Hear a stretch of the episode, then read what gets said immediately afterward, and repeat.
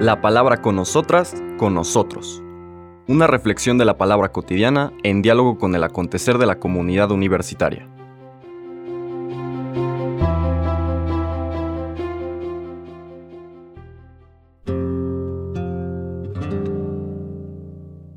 Hola, buenos días.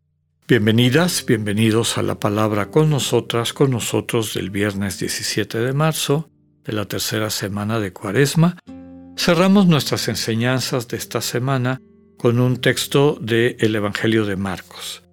Ya habíamos estado alternando Lucas, Mateo, Mateo, Lucas, y ahora cerramos la semana con el Evangelio de Marcos, capítulo 12, versículos del 28 al 34. En aquel tiempo uno de los escribas se acercó a Jesús y le preguntó, ¿cuál es el primero de todos los mandamientos? Jesús le respondió, el primero es, escucha Israel, el Señor nuestro Dios es el único Señor. Amarás al Señor tu Dios con todo tu corazón, con toda tu alma, con toda tu mente y con todas tus fuerzas. El segundo es este, amarás a tu prójimo como a ti mismo. No hay ningún mandamiento mayor que estos. El escriba replicó, Muy bien, maestro, tienes razón cuando dices que el Señor es único y que no hay otro fuera de Él, y amarlo con todo el corazón, con toda el alma y con todas las fuerzas, y amar al prójimo como a uno mismo, vale más que todos los holocaustos y sacrificios. Jesús viendo que había hablado muy sensatamente le dijo, No estás lejos del reino de Dios. Y ya nadie se atrevió a hacerle más preguntas. Palabra del Señor. El contexto de, este, de esta lectura de San Marcos es una serie de controversias, conflictos del Señor Jesús con autoridades religiosas de su época, porque pone en crisis algunas de sus propuestas religiosas, o como hemos dicho en otros momentos, pseudo religiosas, ¿no? Que el camino a Dios implica una pureza ritual, una observancia, digamos, desencarnada, deshumanizada, de los preceptos de la Torah o de la ley que están ahí para facilitar la convivencia de los seres humanos, no para meter conflictos, pleitos, discriminaciones, exclusiones y demás, que nos hace recordar el final de la lectura de ayer, ¿no?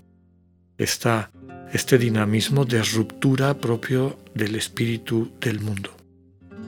Después de una serie de conflictos tenemos esta, esta última eh, pregunta que es menos agresiva. Podríamos pensar que es alguien que sinceramente aunque pertenece a ese contexto de los observantes, de los que se consideran superiores al resto del pueblo porque conocen la ley y tratan de observarla a su manera, aquí vemos que hay un interés. Lo podemos entender así porque el contexto anterior es una manera como una controversia de Jesús con los saduceos, a los cuales les desarma totalmente una de sus proposiciones fundamentales, que es la inexistencia de la resurrección. Bueno, a lo mejor este escriba, que tal vez creía eso, pues se siente invitado, eh, entusiasmado, de presentarle al Señor esta pregunta. No es una pregunta gratuita. Recuerden ustedes que sobre todo el fariseísmo observante de la época había reconocido, había clasificado, sistematizado 630 mandamientos, es decir, instrucciones, preceptos a ser cumplidos en la vida de todo ser humano. Entonces, bueno, era una cosa realmente espeluznante, ¿no? Todo absolutamente normado, controlado en cada instante del día. Y eso, desde luego, que se traducía eventualmente en que las personas se sentían en ocasiones angustiadas, en otras ocasiones después de, del gasto de energía, de tiempo y de demás, de represión que podía implicar algunos de estos elementos, pues se sentían con méritos para sentirse superiores de otras personas Y bueno, a la larga esto traía una división, una ruptura en la comunidad que nos hace recordar el proyecto de Dios. Desde el lunes lo veíamos, es liberar, sanar, perdonar y a través de eso construir una comunidad y uno puede aceptarlo o no aceptarlo. A la pregunta de esta persona honesta, a ver, de esos 630 mandamientos, ¿cuál debe ser el principal y el que no debo quitar de mi mente? Y el Señor le responde con el símbolo de fe, podríamos decir el resumen de la fe del pueblo judío, que conocemos como el Shema, tomado del capítulo 6 del Deuteronomio. Shema, que significa escucha, escucha Israel, el Señor nuestro Dios es el único Señor. Amarás al Señor tu Dios con todo tu corazón, con toda tu alma, con toda tu mente y con todas tus fuerzas. Eso está tomado del Deuteronomio. El segundo mandamiento está tomado del Levítico 19. Amarás a tu prójimo como a ti mismo. Como vemos inclusive en dos libros diferentes del, de la Torá, de la ley, lo cual quiere decir que efectivamente hay una gama amplia de preceptos. Y el Señor entresaca estos dos que le parecen centrales.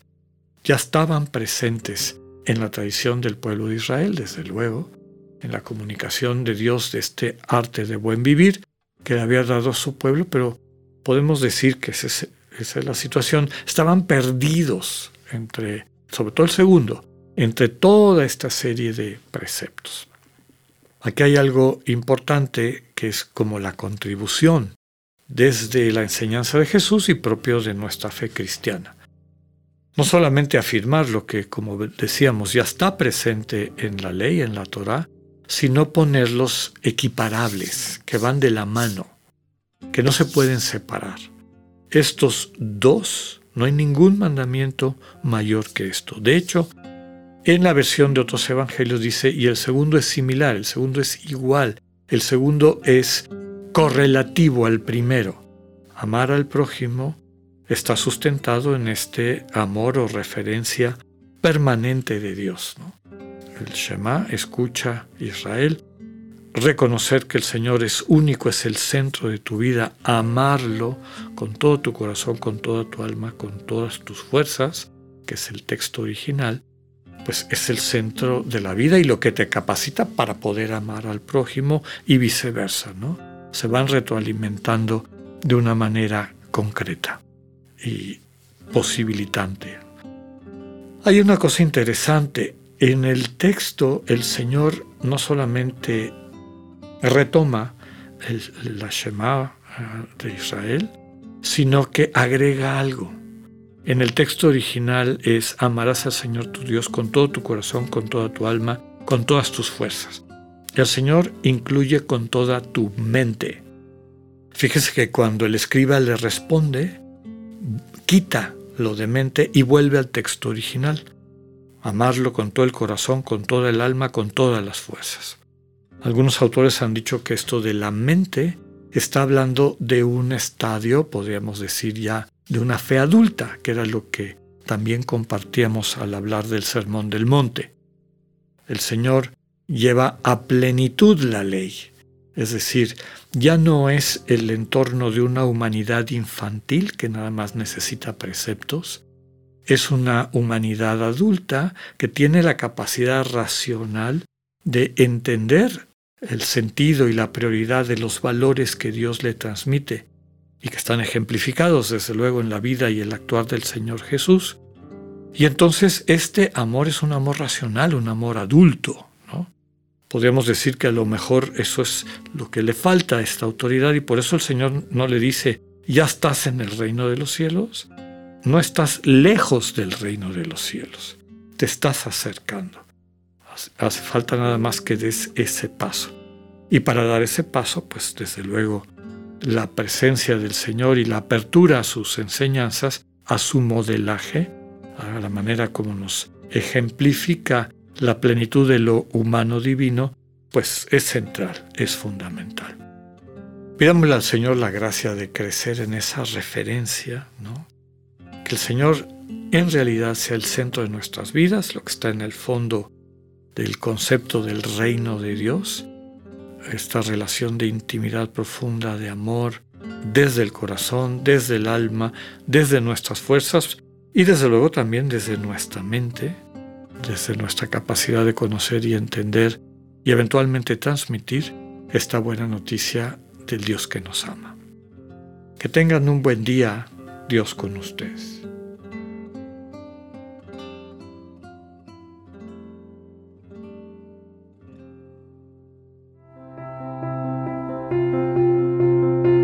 Acabamos de escuchar el mensaje del Padre Alexander Satirka. Escúchalo de lunes a viernes a las 8.45 de la mañana por radioiberoleón.com, a través de nuestra app gratuita para iOS y Android o por Spotify. Esta es una producción de Radio Ibero León en colaboración con el ITESO, Universidad Jesuita de Guadalajara.